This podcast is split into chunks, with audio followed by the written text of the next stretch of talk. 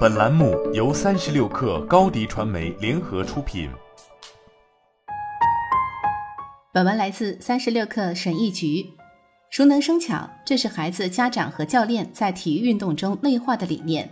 据一些人估计，如今约有三分之一的学龄运动员全身心投入到一项运动中，参加全年的高强度训练，而且有时会在多个团队之间周转。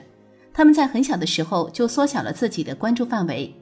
亚特兰大埃默里运动医学的内科医生尼鲁贾安提说：“许多孩子在十到十二岁之间就开始专注于某项运动。众所周知，泰格伍兹两岁就开始打高尔夫了。塞雷纳威廉姆斯四岁第一次拿起球拍。著名运动员在蹒跚学步时就开始训练的故事，加深了人们的一种观念，即要想成功，就必须早早开始并刻苦训练。”贾安提说。作家马尔科姆·格拉德威尔在他2008年出版的《异类》一书中推广的一万小时定律，只会助长这种信念。该理论认为，掌握一项复杂的技能需要一万个小时的练习。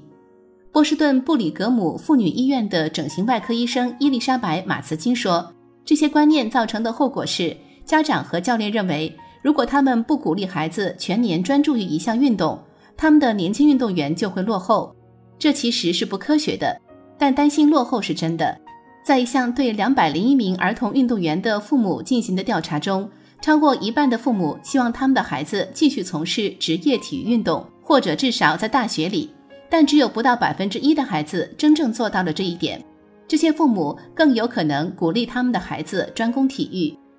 事实证明，没有科学证据表明在童年时期专注于一项运动会助力日后的成功。包括贾安提在内的一组医学科学家回顾了二十二项关于优秀和非优秀成年运动员训练历史的各种研究。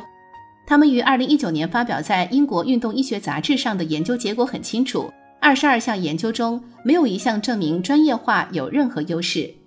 二零一三年发表在体育科学杂志上的一项研究发现，事实恰恰相反，在一千多名运动员中。那些在十一、十三和十五岁时参加过三项运动的人，在青春期后期参加国际赛事的可能性是只参加一项运动的同龄人的两倍多。儿童运动员不是缩小版的成年人，年轻运动员的大脑正在发育，他们无法像年龄较大的青少年或成年人那样控制他们的肌肉，而掌握肌肉需要时间。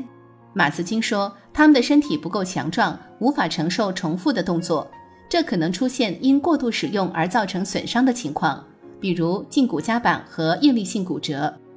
童年时代受的伤可能会产生长期后果，可能导致成年后的退行性疾病，比如关节炎。马斯金说：“我们可以让他们重返赛场，我们可以治疗他们，但我们无法阻止十五年或二十年后的后果。任何参加体育运动的孩子都有受伤的风险，但有证据表明。”只参加一项运动会使受伤的风险增加。二零一五年，一组运动医学医生检查了五百四十六名女子篮球、足球和排球运动员，询问他们的疼痛水平和训练方案。发表在《运动康复杂志》上的研究结果发现，单项目运动员膝盖受伤的可能性是多元化运动员的四倍。马兹金说，多元化运动不仅锻炼了不同的肌肉群。而且还帮助孩子发展他们所需的运动神经控制能力，降低其受伤的风险，如韧带撕裂。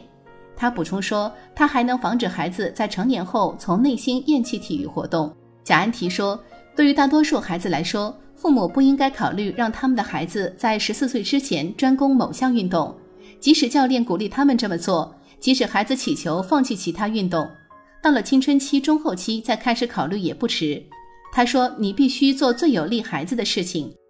马茨金说：“最终，父母和他们的孩子应该牢记青少年体育的要点，玩得开心。放眼我们的青年运动员，只有不到百分之一的人能达到精英水平。所以在运动中找到更多的乐趣，可能比努力成为精英更重要。”好了，本期节目就是这样，下期节目我们不见不散。